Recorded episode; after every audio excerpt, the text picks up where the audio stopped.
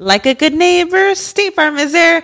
When you hear those words, you can feel good knowing that. State Farm is there to help you feel supported with the coverage you need for your car, your home, and even boats, motorcycles, RVs, and other things that matter to you. Now, let me tell you, girl, I don't got a boat, a motorcycle, or an RV, but State Farm covers my home and my car. With a State Farm agent, you know someone is there to help protect your future by helping you choose the coverage you need. With so many coverage options, it feels good knowing you can find what fits for you. And you know what? Getting insurance can be so intimidating because you don't know exactly what you need. So having an agent that could help you with each step makes it so much easier. Girl, I feel you on that. So when things get complicated and you need ways to get help, State Farm gives you options there too. Maybe you like to handle things in person or on the phone with your local agent, or you prefer to do it on statefarm.com or on the award winning app. State Farm lets you do things your way. I personally am the type of gal that likes to do things through an app. It just makes it more easier than going in person or hopping on a call. So I love that they have that option available. Girl, I like to use an app too. I'm not trying to pull up in person or, or call because I'm way too, I have too much social anxiety for that. I'm trying to do it on the app. So that's why I'm here with State Farm. And that is why, like a good neighbor, State Farm is there. With everyone fighting for attention, how can your business stand out and connect with customers? Easy. Get Constant Contact. Constant Contact's award winning marketing platform has helped millions of small businesses stand out, stay top of mind, and see big results fast. Constant Contact makes it easy to promote your business with powerful tools like email and SMS marketing, social media posting, and even events management. With Constant Contact, you'll reach new audiences, grow your customer list, and communicate more effectively to sell more, raise more, and fast track growth. Don't know much about marketing? No sweat. Constant Contact's writing assistant tools and automation features help you say the right thing at the right time every time. Plus, you can send with confidence, knowing your emails are actually reaching your customers thanks to Constant Contact's best in class 97% deliverability rate. I'm a small business owner and I believe that this is a great tool for other small business owners. In small businesses, you need to create a team. And if you're starting by yourself, Constant Contact can be the team that you need. Tackle any challenge with Constant Contact's expert live customer support. Plus, everything's backed by the 30 day money back guarantee. So get going and start growing your business today with a free trial at constantcontact.com. Just go to constantcontact.com right now. Constant Contact, helping the small stand tall. ConstantContact.com. Estás escuchando El Dolop, parte de All Things Comedy Network. Este es un podcast bilingüe de historia americana en el que cada semana yo, Eduardo Espinosa, le contaré un suceso histórico a mi amigo José Antonio Badía, que no tiene ni idea de qué se va a tratar el tema. Hace mucho sol aquí adentro, ¿verdad? O sea, necesitas proteger tu... Necesito proteger a la gente de mi cabello porque no me peiné. es por su bien. Ok. Para los que están viendo, obviamente. Los que están escuchando están perfectamente bien. Para los que están escuchando, Badía trae una gorra, una cachucha que lo hace verse como el señor de 38 años que es. Así es. Que nadie se hubiera dado cuenta si no lo hubieras traído a la luz. Mira, uno trabaja con lo que tiene disponible. El agua con radio funcionó bien hasta que se le cayó la mandíbula. ¿En qué ojo me pongo el parche? Malditos salvajes incultos. Pagaba 25 centavos a los niños de la localidad por cada perro o gato que le llevaran. No, espérate, ¿qué? El parque se hizo consciente, el parque probó la sangre, güey. ¿De qué se va tan... Lo bueno es que nada más te trabas cuando lees, ¿verdad? Sí, sí, sí.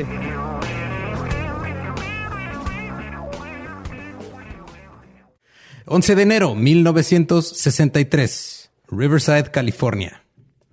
Gloria Ramírez nació en el condado de Riverside, California. Era una de tres hijos de una familia mexicoamericana muy cercana.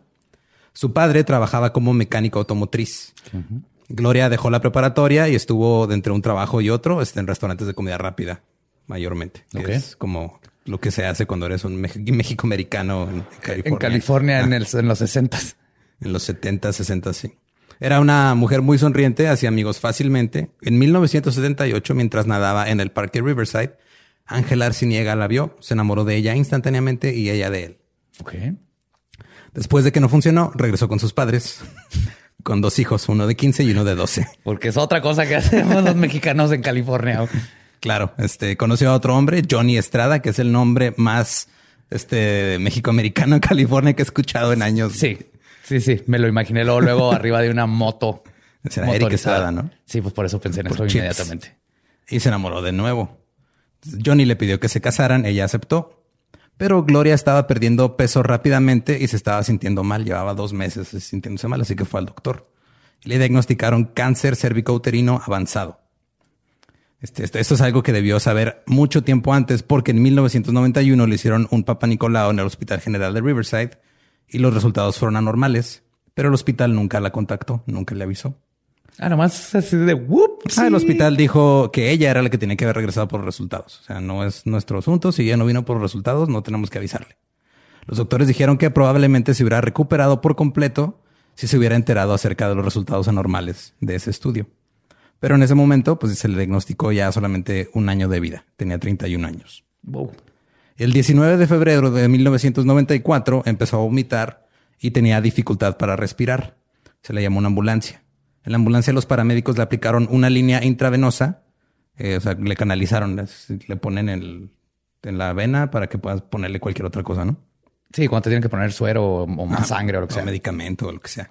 En el proceso derramaron un poco de sangre en la ambulancia. Fue llevada al Hospital General de Riverside a la sala de emergencias a las 8.15 pm.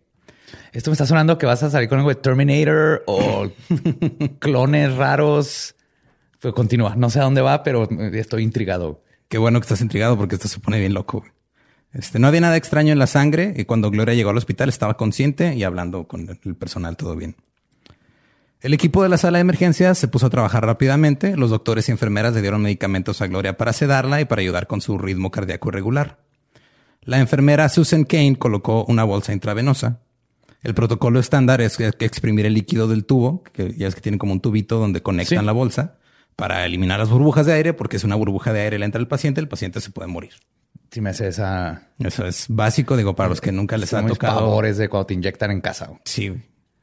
Y este, y, y es, es, digo, lo digo porque mucha gente no le ha tocado que le pongan suero y así es lo que se tiene que hacer. Entonces la enfermera Kane puso la aguja en el brazo de Gloria, extrajo un poquito de sangre de- del área de donde la habían canalizado y en ese momento percibió un olor extraño como amoníaco. Entonces la, la enfermera Kane preguntó quién perforó el amoníaco. Entonces Kane le entregó la jeringa este, llena de sangre de Gloria a la residente de emergencias, la doctora Julie Gorchinsky.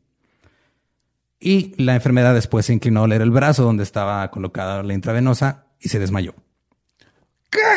Alguien gritó para que atraparan a la enfermera. El doctor Humberto Ochoa la logró atrapar antes de que se cayera al piso, la colocó gentilmente en el suelo. En ese momento, la doctora Gorchinsky olió la jeringa e inmediatamente se sintió mareada.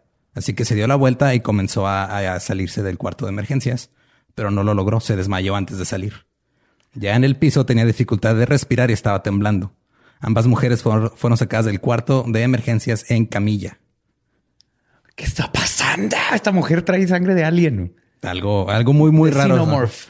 Hasta ahorita, este es lo más probable que sea esta Gloria Ramírez, Ramírez era un xenomorph chicano de, de California. En vez de muy- llegar a una nave, llegó en un lowrider. sí. Con su pañoleta. En ese momento, un terapeuta de respiración, Maureen Welch, olió la jeringa. También comentó que olía a amoníaco y comenzó a sentirse débil. Me encanta que to- todo sigue oliendo esa chingadera. güey. Sí, ¿qué es eso que está haciendo que se desmayen cuando la hueles? No sé, pásamela. No sé, a ver, pásamela.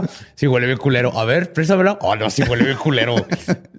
y ahí están desmayados y uno tras otro. Pero está bien. Es, es el, es el sistema médico en el que vivimos. Fue honestamente. Sí, yo también lo hubiera olido. Ajá, yo también "Ah, pues, ¿a qué huele esa madre? A ver, Ay, pásamela. ay, ay, ay, a ver.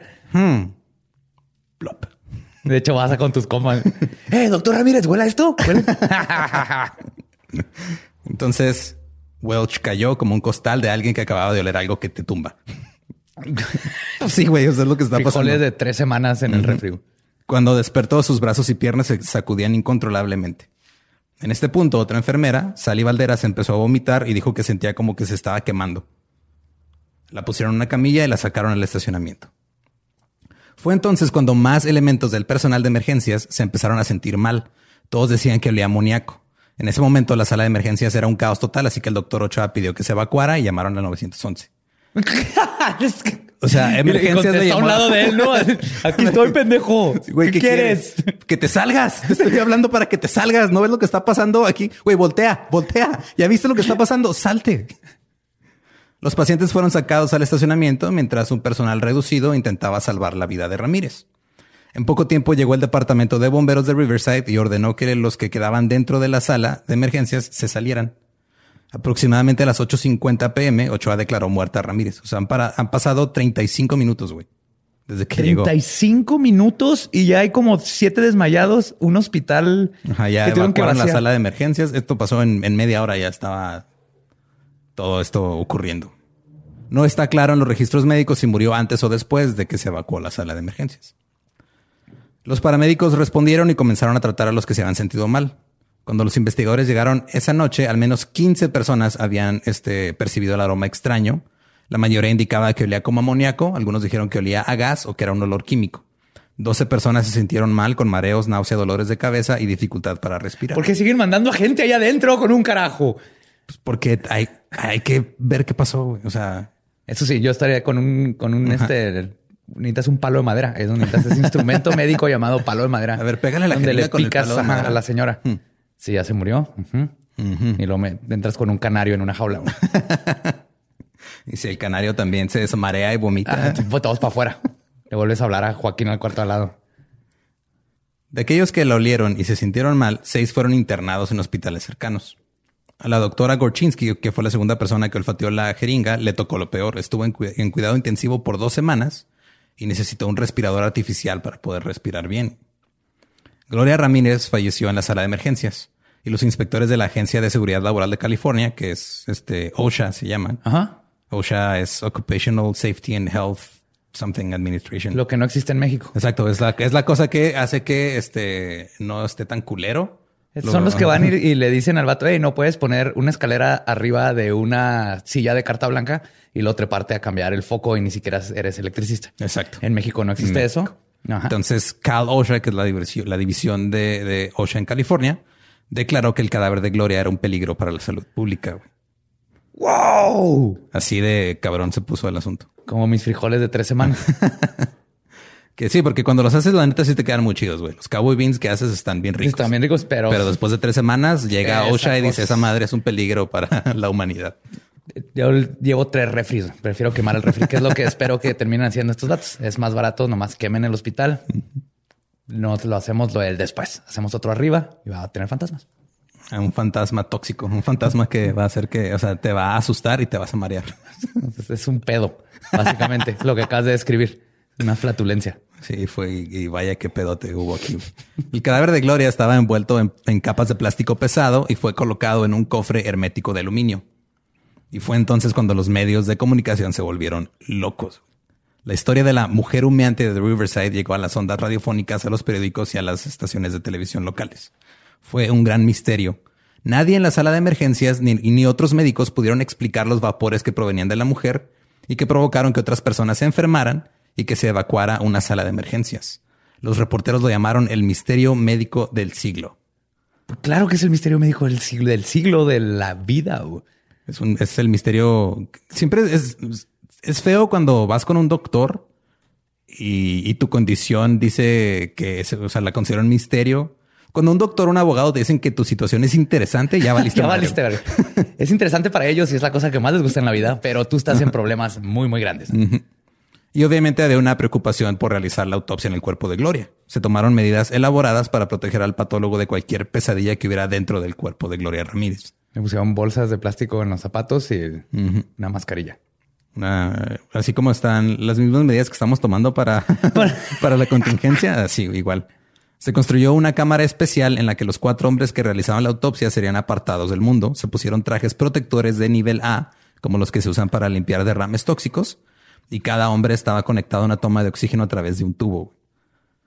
Güey, esto Está bien cabrón. O sea, es- es- hicieron lo que pasa en las películas. es una expedición. Ajá. Estás viendo al vato que encontró al, al chupacaras de Alien. Y en lo que comenzaba la autopsia, el equipo de materiales peligrosos del condado de Riverside observaba desde un monitor.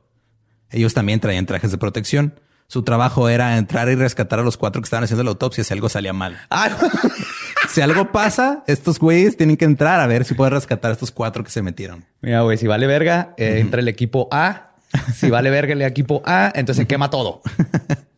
Y afuera, tres pipas de bomberos esperaban con equipos completos en caso de, de que De que alguien quemara todo para ellos apagarlos. Muy bien, muy bien. Y detrás de las pipas de bomberos había más de 50 reporteros cruzando la calle y detrás de la cinta amarilla que colocó la policía. Esperaban y probablemente querían que algo horrible sucediera. porque, pues, Claro, es lo que vende, güey. O sea, Le piques y explote. Y salgan 30 más así, este, gnomos. uno de los reporteros gritó, ¿a qué le tienen tanto miedo? A lo que el subjefe forense Dan Cupido dijo, a lo desconocido. ¡Oh, snap! O sea, o este sea, forense se va a que era el, el del Fox Mulder. eh, mira, después de lo que hizo, la neta no.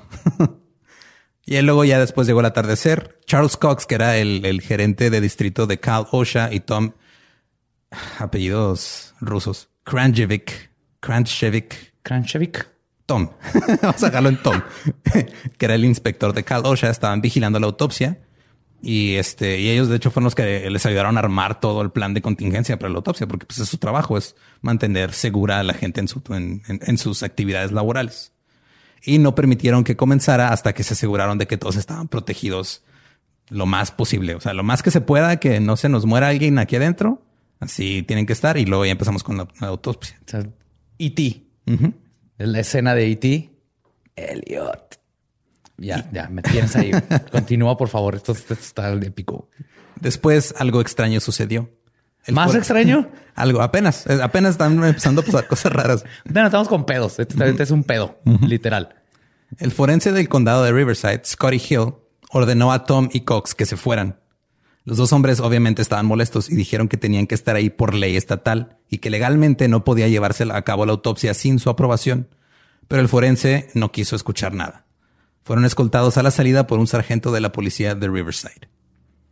Cox había trabajado para Cal OSHA por 12 años y dijo, cito, Nunca me había topado con tal hostilidad en todos mis años con Cal OSHA. Mientras éramos escoltados fuera de la propiedad por el sargento de policía, tenía el sentimiento de que algo muy serio había ocurrido en ese hospital y el forense sabía lo que era. Nos querían fuera de ahí porque tenían miedo de que descubriéramos lo que pasó realmente en el hospital esa noche. Claro, güey, claro. Estaban escondiendo que el- esa mujer se comió frijoles de tres semanas. De hecho, creo que aquí más bien el, el Mulder sería Cox, más que, Sí, más que sí, Cupido. sí. Cupido sí se mamó con lo que hizo después.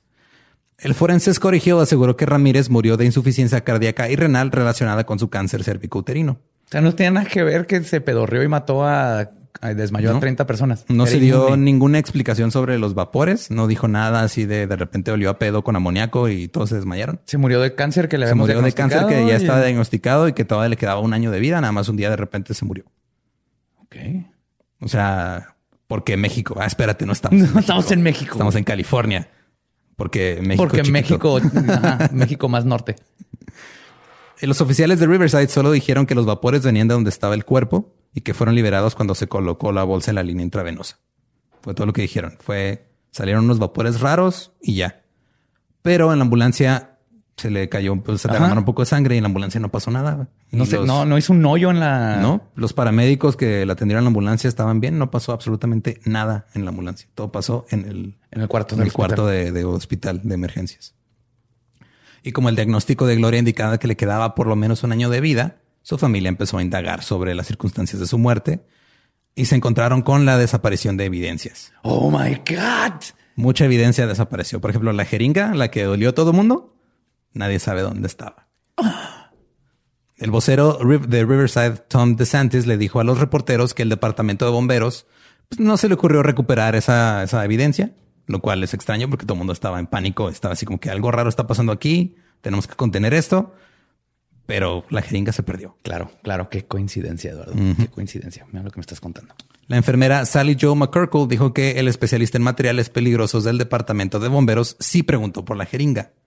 Dice que también el equipo y su supervisor preguntaron por ella y ella les dijo a todos dónde la habían puesto. ¿Dónde? Entonces le dijo, la jeringa está ahí. O sea, llegaron los bomberos, le preguntaron, ¿dónde está la jeringa? Ahí está. Llegó el supervisor, ¿dónde está la jeringa? Ahí está. O sea, ella les dijo a todos dónde estaba la jeringa. Y luego desapareció. Esta es la jeringa que mató a Kennedy. Estoy seguro. Hasta ahorita no, no podemos negar ni comprobar eso, pero puede ser. Fue una jeringa mágica. La sangre que fue extraída de Gloria justo antes de su muerte también desapareció. O sea, los tubitos de sangre que le sacaron también. La bolsa intravenosa que le puso la, la que puso la enfermera fue enviada al Departamento de Administración de Alimentos y Medicamentos, a la FDA, FDA. para hacerle pruebas. Tiempo después, Dan Cupido dijo que nunca le dio seguimiento a este asunto con la FDA y que ni siquiera se aseguró de que hubieran hecho las pruebas. ¿Qué está pasando? Porque están encubriendo la muerte de una mexicana radioactiva o pedo rosa. Porque, porque estuvo muy cabrón el pedo, güey. O sea, Muy, muy cabrón. muchas otras cosas como mangueras, este, de, de pues, las mangueras que usan para el IV, para la intravenosa, toallas, sábanas, incluso la ropa utilizada por el personal de urgencias, fueron puestas en barriles y enviadas a un depósito de residuos tóxicos en el desierto, donde estuvieron por meses bajo el sol y nunca se les hicieron pruebas. Ok. O sea, toda la ropa, güey, todo lo que estaba en el cuarto, todo lo metieron así en como- unos, así en unos tambos y bye. Vámonos. como que, ¿sabes qué, Joaquín? Eh, esto está de la verga. Nomás entiérralo allá lejos. Es como cuando- Cobalto 60. Es como cuando Pero- estás en el trabajo y tienes como un refri comunal y un güey este se va de vacaciones y deja su topper ahí Su topper abandonado con por dos semanas. Ajá. El que haces, agarras el topper, lo le echas al tambo y mandas el tambo al desierto, güey. O sea, no, no hay, Sí, no hay otra manera. No de- investigas qué tipo No. de pescado era. Nomás lo tiras. Y yo sé que están pensando, o sea, qué pasó con los dos tipos de Kalosha, con Tom y Cox, que sacaron, este, que los obligaron a salir de la autopsia. Seguro ellos van a encontrar qué pedo, ¿no? Ellos Claro, estos son los dos policías que yo estoy esperando que lleguen y resuelvan este caso. O sea, mi Mulder y Scully. Dos semanas después de la muerte fueron retirados de la investigación. ¿Qué? A ese grado. ¿Qué, qué está pasando? Es un misterio muy, muy cabrón. De hecho, a Cox le dijeron que no estaba, este, que lo estaban retirando de la investigación porque no estaba siendo cuidadoso con la situación política alrededor del caso y lo relegaron. A Tom, que era un inspector conocido por ser muy enérgico y muy insistente y hacer su trabajo muy cabrón, lo retiraron del caso por no cooperar con los oficiales del Este es el hospital. clásico. Este es el- yo, lo vi- yo sé que entró a su oficina y le dijeron, Tom, dame tu pincel y tu este, pistola. Déjalo en la mesa. No está siguiendo las reglas, Tom. Pero yo hago las reglas. Estoy muy viejo para esto, Tom. Salte de mi oficina. El forense también aseguró que lo habían amenazado Tommy Cox y por eso este, que lo habían intimidado para que retrasara la autopsia. Pero no, o sea, los güeyes dijeron no puedes empezar la autopsia hasta que esté todo lo más seguro posible, porque no sabemos si va a salir un pinche alien del cuerpo de esta Sí, señora. claro, y tienen que estar presentes aparte para ver qué onda. para ver y- que salga todo bien. Entonces, todo el mundo está dentro de esta conspiración, menos Tommy Ajá. Cox. Después de que Tommy Cox fueron retirados del caso, el jefe de la Agencia de Servicios de Salud del condado envió un correo electrónico a su personal. O sea, era la- eran mediados de los noventas, ya estaba el correo estaba electrónico en, en- en uso. ¿no? Entonces, en el correo les, ordenó que mantuvieran la boca cerrada sobre el incidente, ya que había, cito, un acuerdo muy delicado con Cal OSHA que podría romperse con reportes adversos de la prensa. Está más hermético este caso que todo el asesinato de JFK. Sí, la neta sí. Y es una tipa que tenía amoníaco en la boca. No sé qué está pasando.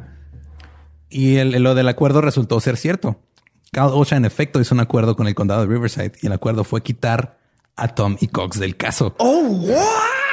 Su propia agencia se les puso en su contra. El caso fue asignado a un nuevo investigador, el cual no se presentó al hospital hasta seis semanas después. Dejó que todo Dejó que pasara. todo pasara, gusto. Ya nomás llegó a. ¿Dónde pongo mi diploma? Así de las cosas van a cambiar aquí. Va de todo. Siempre pasa eso en las películas. Llega algo así. Ahora las cosas se van a hacer a mi manera. Sí. Y luego no funciona. Pero va a llegar, va a llegar Cox, güey. La gran cobertura mediática de la muerte de Gloria llegó en lo que parecía ser un mal momento para el forense Hill, ya que estaba a la mitad de una reñida campaña para mantener su puesto. Eh, para los que no saben cómo funciona este pedo con los forenses, es como los sheriffs en Estados Unidos que hacen elecciones para estar, este, o sea, los, los jefes del, del- la oficina forense se eligen cada cierto tiempo, tienen que hacer campaña y Y es una forma, ¿no? Porque el forense es parte de la fiscalía, entonces Exacto. tiene que hacer bien su trabajo para que la gente lo siga eligiendo. Y el oponente de Scotty Hill era uno de sus trabajadores, era uno de, de la gente que trabajaba ahí en la oficina del forense Rick Díaz. Hill llevaba ya 20 años en la oficina del forense y ahora de repente se encontró frente a los reflectores. Nunca le había tocado tanta atención. Los reporteros lo buscaban constantemente para citar sus declaraciones y para pedirle información sobre el incidente. Su rostro aparecía en la televisión casi a diario y esto parecía que él estaba ayudando a su campaña. Sí, porque te aseguro que nadie sabe que, que Sí, hay na- que votar por el forense. Nadie sabe. Es, como, ni- es como cuando vas a, tus elecciones locales y ves los regidores y dices, ¿qué chingados es un ¿Qué regidor? es güey? esto ¿Qué y es por qué tengo que votar por esa cosa que está ahí? Pero todo cambió un mes después de la muerte de Gloria, cuando la forense a cargo del caso, Stephanie Albright, se quitó la vida de un disparo mientras hablaba por teléfono con su esposo. Espérate, pero está hablando con el esposo. Estaba hablando por teléfono con su esposo y se mató, se dio, se dio un balazo. Así que, oye, mi amor, te recuerdo, porfa, que me traigas este, unos Kleenex, eh, nieve de vainilla. Mi amor, ¿estás ahí? Si quieres, no los traigo de vainilla, los traigo de otro sabor. y ot- otro de los forenses dijo que este, él sospechaba que era por toda la presión del caso mediático de Gloria Ramírez. Hill aseguró que el suicidio no interferiría con la investigación, pero obviamente la familia de Gloria estaba de, güey, ¿qué chingado está pasando? ¿no? O sea, Sí, güey, yo nomás quiero saber qué se pasó porque mi hija se hizo tóxica de repente. Y ahora está gente suicidando, desapareciendo, la están corriendo del trabajo. Durante el mes después de la muerte de Gloria, su familia llamaba constantemente a la oficina del forense para preguntar cuándo les iban a entregar el cuerpo, porque querían hacerle una autopsia independiente y aparte darle sepultura. O Todavía no les daban el todavía no cuerpo. les daban- ya tenía un mes y no les habían dado el cuerpo. Pues ya, ya es más bien como que el- el- la gelatina, ¿no? Pues, que digo, cuerpo. lo tienen ahí mes, en- O si estaba congelado mínimo. Pues lo tienen ahí, digo, en- en- lo tienen en la morgue. Ok. No sé qué tanto se conserve congelado un cuerpo. Eso es más información Depende de qué que tan congelado esté. Sí, apenas iba a decir que es información que tal vez tú sí tienes disponible Sí, sí, en sí, tu mente. Si, si te caíste a temperaturas bajo cero, pueden quedar casi intacto, pero no sé en el en la morgue y si la tenían en un lugar especial, porque como que la tenían en Pues la tenían, o sea, la tenían en su féretro de aluminio, eh, que ahí lo tenían. eh, como a los cuerpos de, de los de Chernobyl. Ándale. ajá. Entonces, cuando después de un mes de estar insistiendo, por fin el condado les contestó con una demanda. ¡Ah, cabrón! El condado exigió Ah, sí, la señora. demanda. sí. Sí, su hija, sí, este, ¿sabe qué? ¡Demandada! Pero yo nada más quiero que me den el cuerpo, nada más quiero ser ¡Demandada! He dicho. El condado exigió que cualquier autopsia que se fuera a realizar siguiera los mismos procedimientos que ellos habían seguido, que eran procedimientos irregulares. No es normal hacer una autopsia bajo esas circunstancias. Este, bueno, querían que hicieran lo mismo tal vez en la parte en la que corres a otros investigadores, pero Sí, y construyes todo un artefacto arriba del cuerpo para que no mate a los demás y a los reporteros. Y creo que sea un poquito más diferente que el- lo Sí, normal. entonces eh, los demandaron para que, pues, como para alargar el caso, para que desistie- para que desistieran, o sea, como para bloquearlos. para asustarlos, básicamente. Ajá. Durante el proceso de la corte se descubrió que el condado había realizado una segunda autopsia secreta. Oh, shit. esta vez sin todas las medidas protectoras que usaron la primera vez. Mientras tanto, estaban demandando a la familia para exigirles que si hacían una autopsia tenían que hacer lo mismo que hicieron la primera vez. Oh, o sea, Fortal, ah, necesitas llevar a. Ajá, Tienes que llevarte a cuatro Tienes que güeyes. ver la película sus- de, mira, señora, tiene que ver la película de E.T. Y luego se fija cómo. Es lo del marcianito, esa El del sí, señora, sí, señora. Pero no tengo bicicleta, no tengo una No bicicleta que vuela. señora, cállese, mire. Espérese, lo de la bicicleta es al final. Spoiler, si no la visto, señora. Antes, antes de la bicicleta, donde, donde está muriendo el enanito, necesito que construya eso. Ok. ¿Y el dedito que prende? Ese, ese viene extra. La juez obviamente estaba molesta con estas exigencias y le pidió al forense que explicara qué era lo que estaba pasando. El forense Hill dijo que solo querían terminar lo que, no, lo que no habían podido terminar la primera vez. Pero Cox, uno de los investigadores que fue corrido, no le creía nada. Cito. Cuando hicieron la segunda autopsia, querían asegurarse que los químicos que se le habían inyectado a Ramírez se habían disipado lo suficiente. Hay muchos químicos que tienen una vida media y desaparecen con el tiempo. O sea, Cox es el molde de aquí. Ese es el güey que quiere, es el que quiere llegar a la verdad y no lo dejan. Sí, y trust no one. Él no, no confía, él sabe que hay, que hay un deep state aquí. Pero mientras tanto, el forense estaba tratando de actuar como si fuera normal realizar dos autopsias con semanas de diferencia. Pero los expertos dijeron que eso estaba muy lejos de la normalidad. Un experto dijo en la corte, cito, normalmente hacemos todo lo referente a la autopsia en una sola vez. Fue lo que dijo un vocero de la oficina claro. del forense de Los Ángeles. Un patólogo veterano debería ser capaz de hacer una, una autopsia completa en una sola vez. No tienen por qué regresar a hacerlo. La juez dijo que las acciones del forense indicaban que trataba de ocultar algo, así que les ordenó a los oficiales a responder algunas preguntas bajo juramento. Y justo antes de que tomaran el estrado para declarar bajo juramento, el condado retiró la demanda y le permitió a la familia de Ramírez llevarse el cuerpo de Gloria. Oh, fuck. O sea, de plano, así que no, no, no, no, no, no, no, mira, llévatelo, ahí está. Ahí está, llévatelo tu gelatina. ¿Estás listo para convertir tus mejores ideas en un negocio en línea exitoso? Te presentamos Shopify.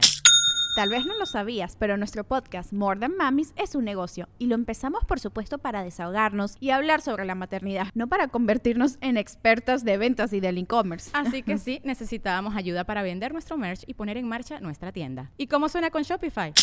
Llegó otra venta. Shopify es la plataforma de comercio que está revolucionando millones de negocios en todo el mundo. Ya seas un emprendedor desde tu casa o desde donde sea, Shopify es la única herramienta que necesitas para iniciar, administrar y hacer crecer tu negocio sin dificultades. Con Shopify puedo gestionar pedidos, envíos y pagos desde cualquier lugar, brindándote toda la información y estadísticas de tus ventas al detalle. Regístrate para un periodo de prueba con tan solo un dólar al mes en shopify.com barra sonoro, todo en minúsculas. Ve a shopify.com barra sonoro para llevar tu negocio al siguiente nivel. Shopify.com barra sonoro. Ya me han pasado dos meses desde la muerte de Gloria Ramírez. El cuerpo fue entregado a un patólogo que la familia contrató. Ya no se veía bien, estaba bastante descompuesto. Todos los órganos internos estaban en una bolsa de plástico y faltaba el corazón. What? El Ni patólogo- al pavo le falta el corazón. No, de hecho, te lo entregan con el En su corazón y su bolsita y todo. te- se la meten por el culo, pero ahí está.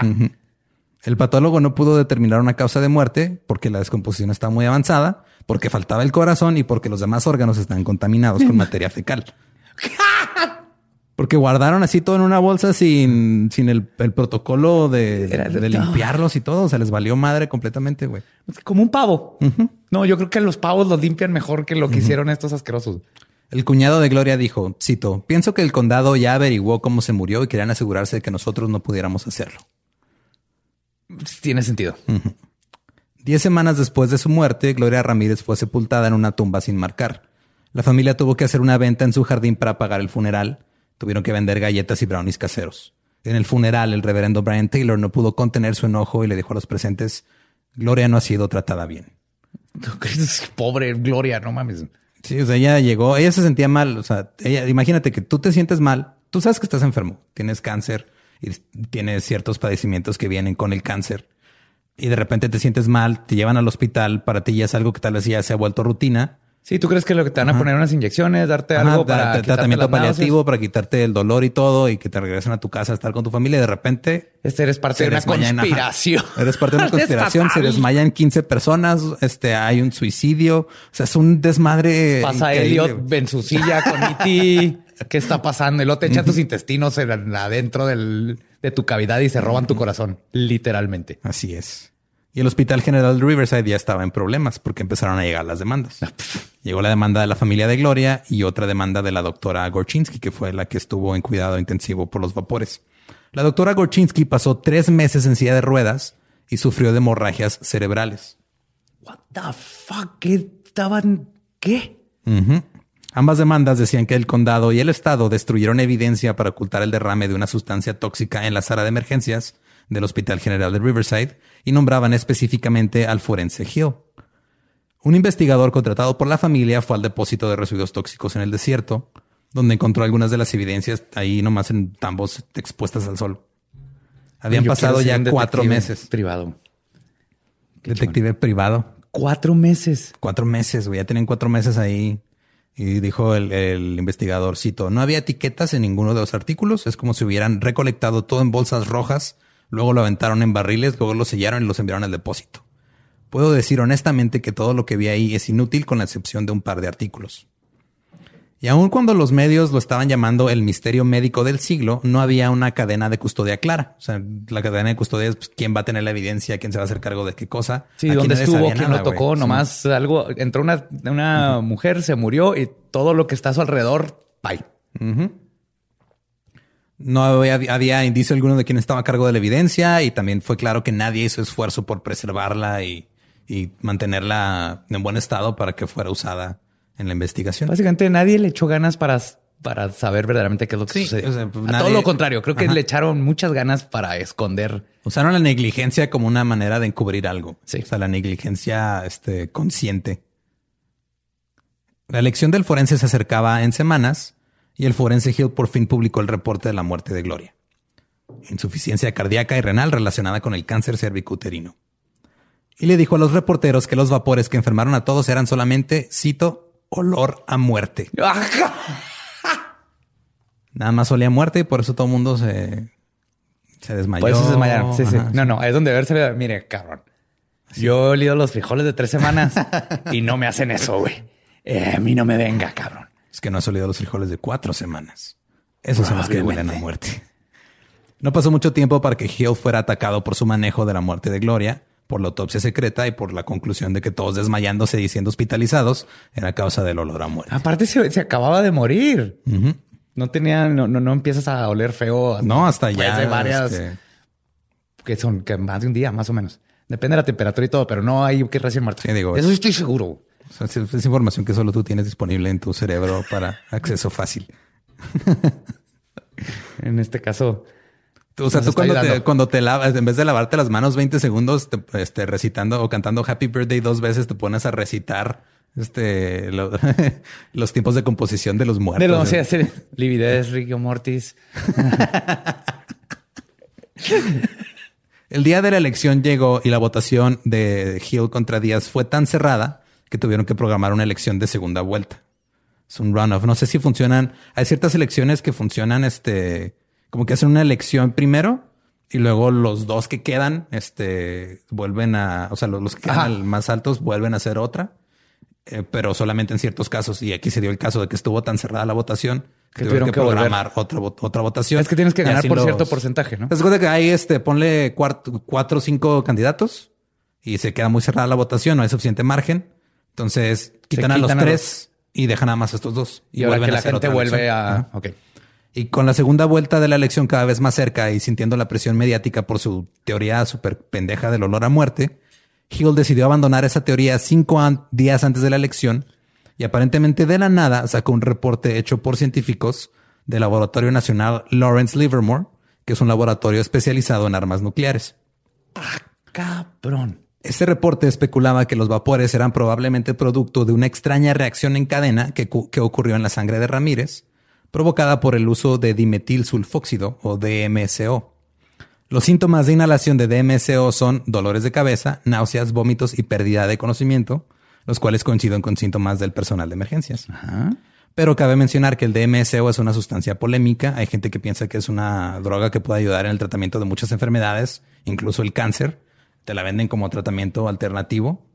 Este, pero la FDA lo ha rechazado para este tipo de tratamientos.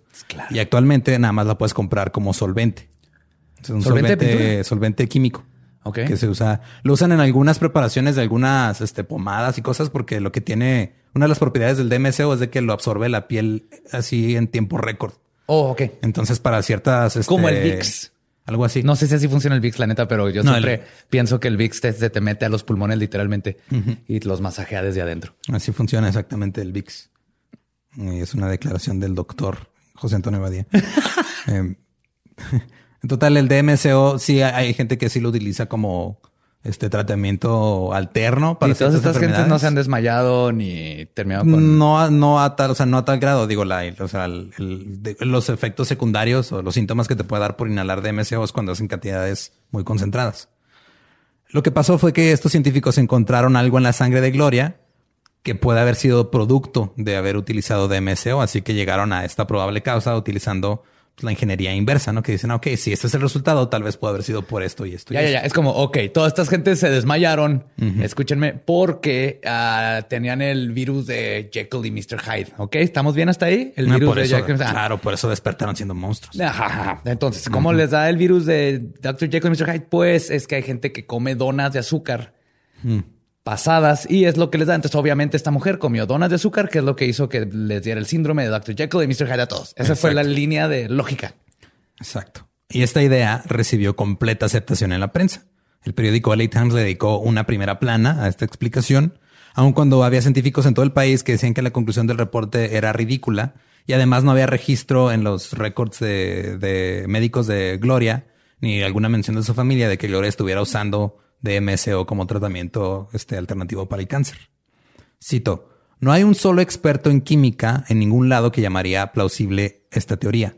Hasta un químico universitario sabe que esto no puede pasar, dijo Stanley Jacob, uno de los expertos líderes en DMSO a nivel mundial.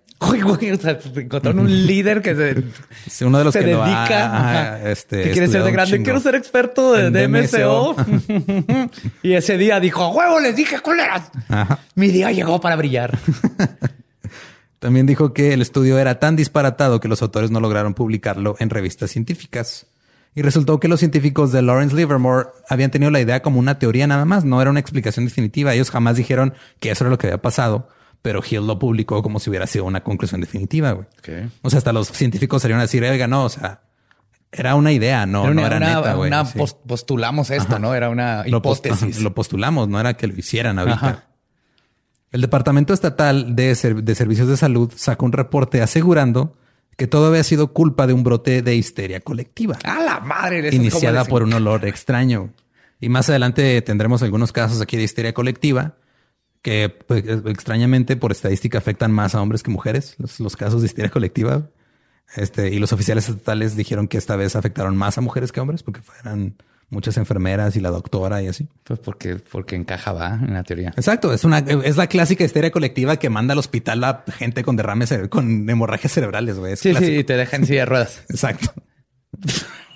Los trabajadores del hospital estaban furiosos. Los doctores que los trataron dijeron que la idea de que todo fue histeria colectiva era una reverenda pendejada. El doctor que atendía a la doctora Gorchis- Gorchinsky dijo, cito, el diagnóstico de histeria colectiva es un insulto. Es obvio que hubo presión burocrática para sacar esa teoría, pero los trabajadores de la sala de emergencias tenían este, problemas físicos y reales y la doctora este, Gorchinsky fue la más severamente afectada. La gente que trabaja en salas de emergencias no es propensa a sucumbir ante histeria colectiva. Es gente que aspira heridas en el pecho y taladra agujeros en cráneos como parte de su trabajo diario. ¡Oh, shit! Tiene razón, güey. O sea, si alguien tiene que aprender a mantener la calma ante este tipo de cosas, es la gente que trabaja en las salas de emergencia. Si alguien ha estado teniendo una hemorragia mientras el paciente está cagando con diarrea y lo está tratando de hacer vivir. Y luego me estás diciendo que un olorcito Sí, un en olorcito jeringa los hizo la- volverse locos. Oh, no. No, oh, señora, no. usted tiene eh, histeria colectiva. Estoy yo sola. Eh, colectivo. Colectivo, sí. Usted está usted sola con su soledad y las dos tienen histeria colectiva. La doctora Gorchinsky dijo, cito, pienso que es absurdo y ridículo que una agencia del gobierno saque esas conclusiones sin revisar todos los registros. Los huesos en mis dos rodillas están muertos y ni siquiera se molestaron en entrevistarme. O sea, la, la toxicidad le jodió los, los huesos Los de la huesos de rodilla. la rodilla. Otro doctor dijo, este cito, a mí me suena que la gente de la sala de emergencias fue expuesta a una toxina volátil. Eso es lo más como plausible hasta ahorita. Sí, hubo una algo gas mostaza que viajó en el tiempo al se abrió un hoyo abrió un negro portal, ajá. ahí en esa sala de operación se abrió un portal en la- el agujero del brazo de Gloria y entró gas mostaza de la Primera Guerra Mundial. ajá, así funciona. Así funcionan las, las canalizaciones intravenosas a veces. Y las A investigan. veces te pueden poner suero, a veces aparece. A veces le, por eso tienen que cuidar porque a veces le atinas a la vena, a veces le atinas a un portal interdimensional que trae gas mostaza de la Primera Guerra Mundial.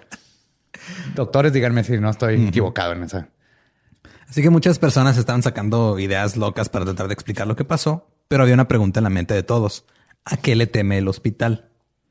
Hasta la fecha hay dos teorías. La teoría del DMSO que ya mencionamos, y aun cuando es una teoría inconclusa, algunos ya con el paso del tiempo la han considerado la teoría más sólida. Incluso apareció en algunos libros de texto forenses como una, como la explicación más plausible.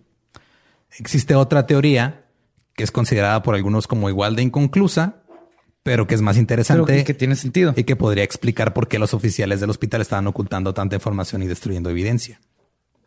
Échamelo, güey. Échamelo, güey. ¿Estás listo? Sí, Ok. okay. sé que tiene que ver con Mogwais, güey. Esta señora no le tenían que dar de comer después de las 12 o le echaron algo así.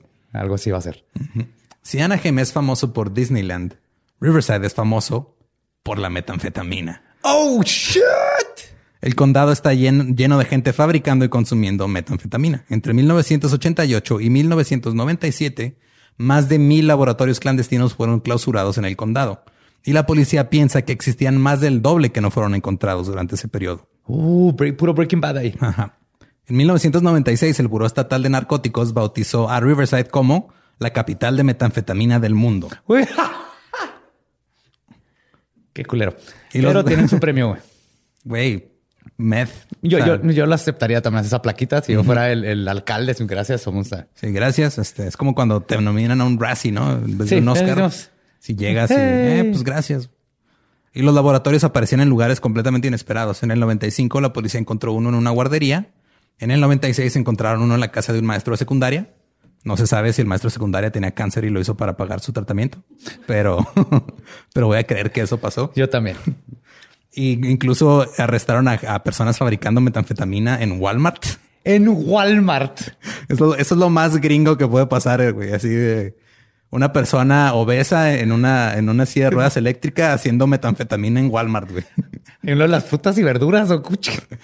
Pues es que hay cosas, este, por ejemplo, hay, hay ciertos medicamentos que lo pueden como procesar para sacar los Sí, pues precursores todos los que nos de quitaron de tos y así, Ajá, que eran bien exacto. fáciles de comprar y ahora por culpa de esta gente ya no puedes. Necesitas receta médica para un NyQuil. Exacto. Y en 1990 en Denver, Colorado, un laboratorio clandestino fue descubierto en un centro médico. Un empleado estaba fabricando metanfetamina durante la noche en el laboratorio y fue descubierto porque el supervisor de repente percibió el olor de varios vapores químicos muy fuertes. El estado y condado de Riverside obviamente nunca exploraron esta posibilidad, pero los vapores y los síntomas del personal de la sala de emergencias coinciden también con los síntomas, de exposición a vapores de metanfetaminas. O sea, me estás diciendo que todo esto tiene que ver con el primer episodio de Breaking Bad y cómo se salvaron de adentro del, Ajá. Del, del, este, de los dos tipos estos adentro de la caravan. Es, es- es casi lo mismo, güey. Pasó casi lo mismo aquí. Pero este no había un Pero de Cranston en calzones. Un químico forense que analiza materiales usados en laboratorios de drogas dijo, cito, esos olores y síntomas son clásicos de la exposición a vapores de metanfetamina y todo esto es consistente con un laboratorio clandestino. Y como pasó en el centro médico de Denver en Colorado, los hospitales son el lugar perfecto para hacer metanfetamina porque puedes ordenar los químicos sin levantar sospechas y porque hay muchos laboratorios y en muchos lugares a puerta cerrada. No, no, no, no, no, mire, mire, investigador, no, no. Esta señora tiene un laboratorio químico adentro de sus intestinos y eso es lo que estuvo pasando aquí. Ya lo hicieron en un laboratorio y es lo que es lo que pasó. La señora no tuvo nada que ver. la señora comía precursores químicos de metanfetamina. Y se hizo una fábrica Ajá, de cagaba, cagaba cagaba cristal. Sí, así es.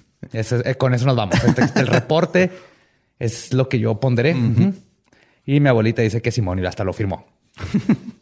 No, la abuela- firma de la abuela es la que manda siempre. Así Sobre es. todo en una familia mexicoamericana. Sí, exactamente. La fabricación de metanfetamina no requiere de mucho equipo. Con algunos vasos de precipitado y solventes es suficiente. Sí, no estén apuntando esto, ¿eh? El problema es que los químicos necesarios para usar metanfetamina pueden explotar o pueden liberar vapores tóxicos. Y debido a que la policía ha intensificado sus esfuerzos en erradicar laboratorios clandestinos, lo que hacen algunos fabricantes es que hacen el proceso en etapas en diferentes lugares. Ok. Entonces de que, ok, en tal lado vamos a hacer esta parte, en otro lado esta otra parte. Tú haces el branding, acá Ajá. hacemos la página de internet. Sí. O sea, es como este eh, freelance. O sea, es un pedo freelance en vez de tener eh, una sí, tú sacas una, empresa. tú haces un proceso donde sacas tal químico que necesitamos, acá en el otro y luego se junta todo en Walmart. Eh, nos vemos en el pasillo 4 de Walmart, enseguida los Twizzlers. Ahí vamos a hacer. Ahí vamos a terminar el, Sí. el proceso. Eh, también se ha vuelto eh, difícil conseguir algunos químicos por pues, porque empezaron a entrar leyes que te, o sea, necesitas receta, nada más puedes comprar de dos cajitas de ¿cómo se llamaba? Es el, el Pseudoefedrina. pseudofedrina, ese tipo de cosas. Y eso ha creado un mercado negro de químicos premezclados y listos para su uso.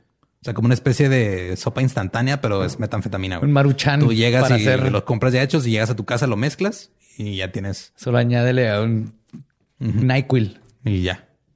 La, la metanfetamina no tiene olor en sí, pero sus precursores tienen olor a amoníaco y a drenaje. No, ha muerto ya lo que están oliendo. Ajá. Durante meses antes de la muerte de Gloria Ramírez, se habían reportado olores a drenaje en el hospital de Riverside, pero nunca encontraron la causa. Un mes antes del incidente, un paciente de cáncer salió de su habitación por culpa de vapores tóxicos. El olor fue tan intenso que le provocó vómito y le volvió a pasar dos días después al mismo paciente. La mañana del día en el que Gloria ingresó a la sala de emergencias, el personal había reportado olor a drenaje otra vez. Si alguien estaba preparando bolsas de químicos para hacer metanfetamina, esa preparación provocaría estos olores. Y precisamente eso es lo que piensa que estaba pasando Cox. Cito. Eh, bueno, Cox creía que alguien fabricaba un precursor químico. Esto fue lo que dijo. Dijo, creo que un producto intermedio, no la metanfetamina completada, es lo que estaba siendo fabricado en el hospital y siendo transportado a otro lugar. Pienso que rápidamente en la investigación, oficiales del condado se dieron cuenta que algunos trabajadores del hospital tenían su negocio alterno.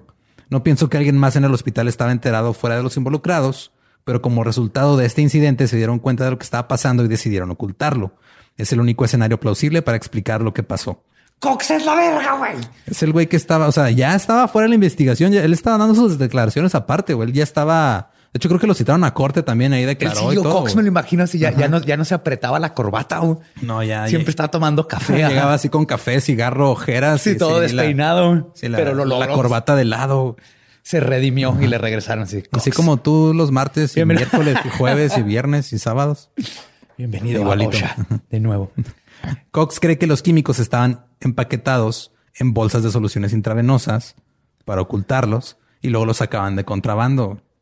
De alguna manera, una de esas bolsas puede haber llegado por accidente a la sala de emergencias y fue utilizada en la línea intravenosa de Gloria Ramírez. Perdón que use este, esta analogía tantas veces, pero es que es exactamente lo mismo. Es como cuando crees que vas a agarrar el yogurt y nada, que son pinches frijoles de tres semanas. Esto es lo que les pasó. Exacto. No se dieron cuenta. Alguien se esperaba un yogurcito de mango y frijoles de tres semanas y te guacarearon. Y como es protocolo, como ya explicamos, pues sacas por la manguerita algo de eso y esos vapores fueron liberados, pueden haber sido liberados al aire y provocó que todo el mundo estuviera este, desmayándose y haciendo este pedo. Entonces la tóxica no era Gloria, güey. La tóxica Era el Era el químico. químico que, Que no era el químico que le iban a poner, sino Era que era un químico cosa, exacto. tóxico Sí. que hizo Jesse Pickman ahí en el hospital. Y además evidencia que apunta a la metanfetamina. Los síntomas del personal del hospital y de Ramírez apuntan a exposición a vapores de metanfetamina. Además, pruebas de sangre realizadas en Ramírez, en la doctora Gorchinsky y en una de las enfermeras mostraron niveles elevados de cianuro, algo que nunca fue explicado por los oficiales de gobierno. El especialista en metanfetamina Ed Brown O sea, el que es el dealer, ¿no? es el, es el- es el dealer que, como para que no se metieran pedos, dijo: No, yo mejor este, me vuelvo experto y Sí, pueden así le dijeron, consultar". ajá, este es Jerome. Es el güey, no se ha ido de mi casa en tres días. Él es experto en metanfetamina. Diles cómo jala este pedo, Jerome. Es de esos güeyes que este, son de los que proveen testimonio experto en los juicios. Ed Brown dice que los niveles elevados de cianuro pueden ser explicados por la exposición a metilamina, un ingrediente de la metanfetamina con un fuerte olor, olor amoníaco. La metilamina provoca dolores de cabeza, mareos, ardor en la garganta o sensación de que te estás quemando por dentro y problemas respiratorios. Todos esos síntomas fueron experimentados por el personal del hospital. Y una vez en el cuerpo, la metilamina es procesada y se metaboliza en cianuro. Güey, aquí es donde así le quieren regresar su, su placa de OSHA a Cox y Cox dice no, no la necesito. No va a ser parte de este sistema corrupto. Se va caminando hacia el atardecer. Con su café todavía, y ahora un whisky. Los oficiales del estado y del condado dicen que no se detectó metanfetamina en el cuerpo de Gloria. Pero pues porque no era metanfetamina, era un precursor químico y aparte es casi imposible detectarlo en un cuerpo ya casi descompuesto. Que le hicieron mal Ajá. autopsia y se le hicieron después y, y no, y no querían encontrar lo que Sí, y nunca le hicieron pruebas por, por precursores de metanfetamina. Finalmente hubo un vapor encontrado en la bolsa del cadáver ya después, que la, la bolsa, la bolsa en la que estuvo guardado ya después de que... en el ataúd de aluminio. Ajá. El Estado dijo que era un químico nuevo y que no coincidía con nada de lo que tienen registrado. Ay, güey, les apareció un químico. Ese es un apareció- premio Nobel, creo, Sí, ¿eh? Te sea, aparece un, un químico un nuevo. Químico nuevo, sí, esa madre es premio Nobel, es un lugar en la tabla periódica, es el, es, es todo, es el reconocimiento de la comunidad nerd, güey, o sea, es todo. Pero tres años después, ese químico fue examinado por un profesor de toxicología forense y consultor de la DEA, quien descubrió que coincidía con dos compuestos de amina, uno de los cuales es precursor de la metanfetamina, que tiene un fuerte olor amoníaco. Era metilamina, güey, era vapor de meti- metilamina. Llegó a esta conclusión tan rápido que dijo que duda que los investigadores estatales hicieron un esfuerzo serio por descubrir de qué se trataba.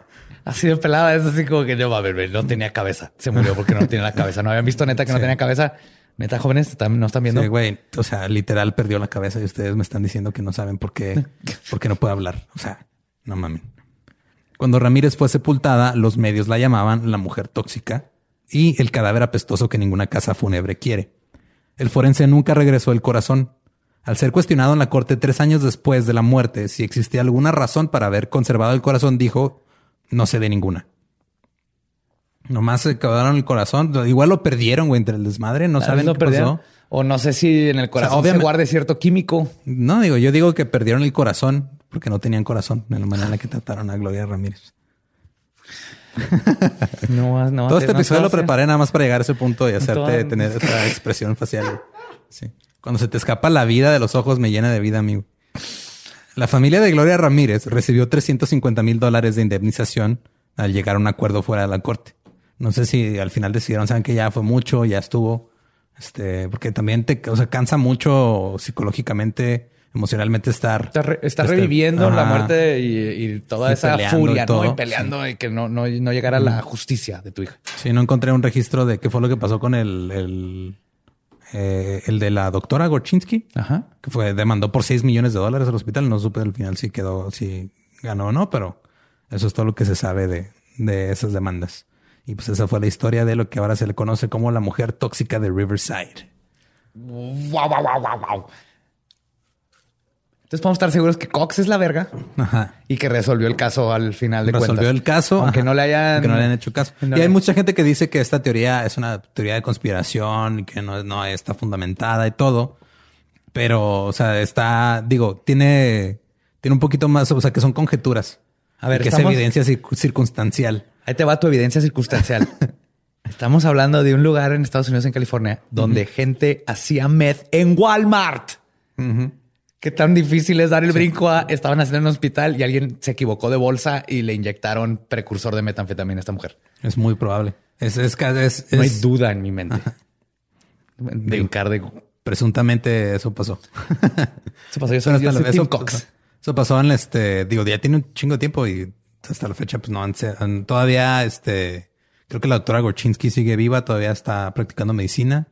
Del forense no encontré mucha información. Este, nada más encontré un artículo que también tuvo que ver algo con el, eh, estuvo involucrado cuando, con el cuerpo de Liberace cuando lo encontraron. O sea, que nomás fue el que hizo La autopsia. la autopsia, pero nada raro ahí. Ah, no. Ahí sí no hubo problema. Y este, y de, de los otros doctores no busqué mucho, pero de Cox también no encontré información ahorita de qué está haciendo, pero supongo que ahorita está este, en, en- en un pizarrón de corcho en su casa, resolviendo más cosas que ¿Quién no era el asesino del Zodiaco? ¿Y quién envenenó las cápsulas de Tylenol Ajá. en los ochentas? Así es. Y así, pues esa fue la historia de la mujer tóxica de Riverside. Está impresionante. Está Está bien impresionante. cabrona. De hecho, esa historia nos la, nos la habían pedido para leyendas, pero ya después que me di cuenta que iba a estar, en- que ya estaba en el Dolop, dije, hay que hacerla. güey". Sí, sí, está, está súper dolop, estaba buenísima. Ay, güey. Y todo, todo nos remontó a frijoles de tres semanas. Y los...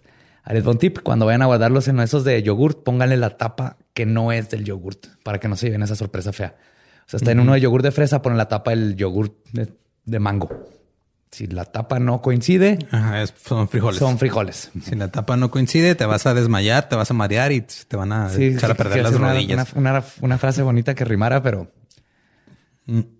si la tapa no coincide, son frijoles, sigue. No, no, no funciona. va, cámbiale, cámbiale, cámbiale esto. Eduardo, estoy echando a perder Mm. todo el episodio. Si la tapa es diferente, que los frijoles no te entran a la mente, no. No. Si, si la tapa es diferente y van tres semanas, detente. Está mejor, güey. Ok, Sí. sí. Lo que haces es que lo metes, metes ese bote en un tambo de aluminio y luego se lo mandas al condado de California a ver qué chingados inventan que pasó con esos frijoles. Pues eso fue todo por el Dolop de esta semana. Muchas gracias por escuchar. Nos escuchamos el próximo lunes. Recuerden que se pueden seguir en redes sociales. A mí como arroba ningún Eduardo. Estoy como Elba Diablo. Y el Dolop lo pueden seguir como arroba el Dolop con doble L. Se dice Doyop. No, se escribe Doyop, pero se pronuncia Dolop. Cada vez, entre más me siento en esta silla, más me, me trabo y así. Ya viste, que- ya ves ajá. con lo que lidio yo todos los días, pero crees que yo soy el culpable. Mm, mm. Con lo que... ¿y ¿Qué? Es el Feng Shui. ¿Con de lo la- que lidias? Li- Lideas. Lideo. Es como copiar y copiar, güey. Lidereo. No, Lideo. lide- liderear, es ser de ser líder de algo. Lideo. Lidereo. No es lidiar con i. Lidio. Como toro de Lidia. Ajá, como toro de Lidia. O sea, toro de Lidia es que estás lidiando con un toro, no es que Lidia tiene un toro, güey. No, el toro de Lidia es que el toro lidea a los otros toros. Es un toro que lidea toros. No, Lidia es la que sale en Beetlejuice, pero ese no es el punto. Este, Sí, también. Nos vemos la semana que entra. Nos amamos. Nos escuchamos el otro lunes. ¿Estás listo para convertir tus mejores ideas en un negocio en línea exitoso? Te presentamos Shopify.